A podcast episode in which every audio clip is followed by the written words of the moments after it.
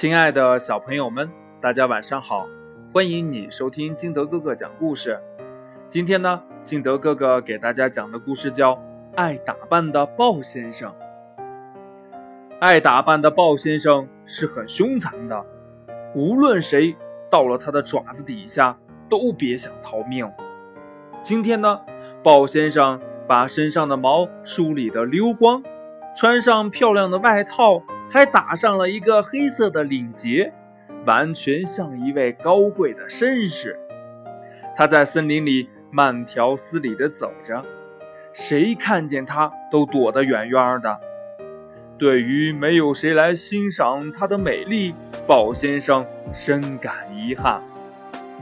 糟糕的是，有一只小兔子正在和松鼠聊天呢，他们聊得出了神，以至于。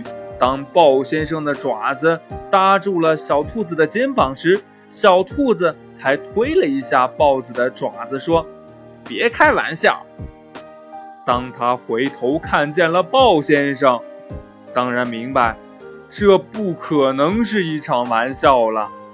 这时候，小松鼠吓得呀，早就爬上了树。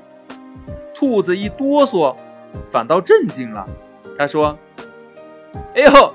鲍先生您好，看到您打扮的这么高贵呀，我很高兴。兔子从头到脚的打量了一下鲍先生，说：“嘿呃，能给这样的鲍先生充饥呀，我感到很有意思。”鲍先生听了哈哈大笑，得意极了。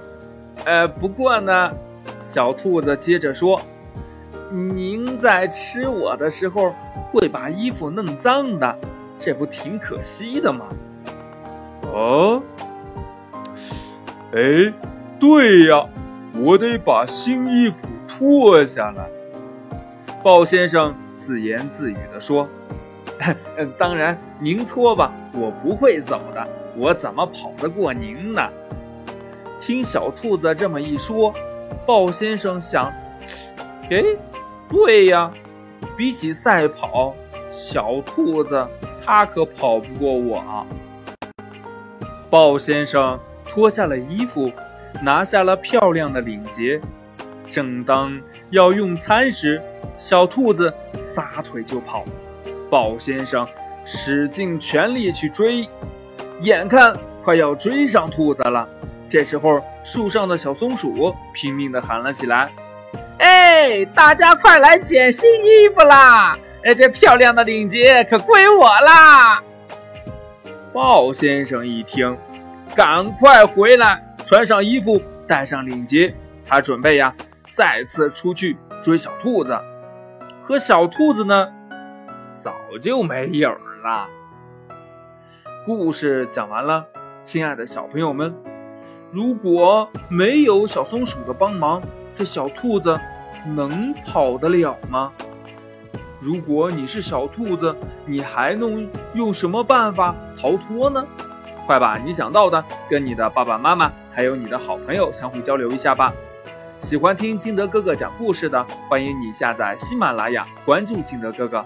同样呢，也希望你能把金德哥哥的故事分享给身边的好朋友听。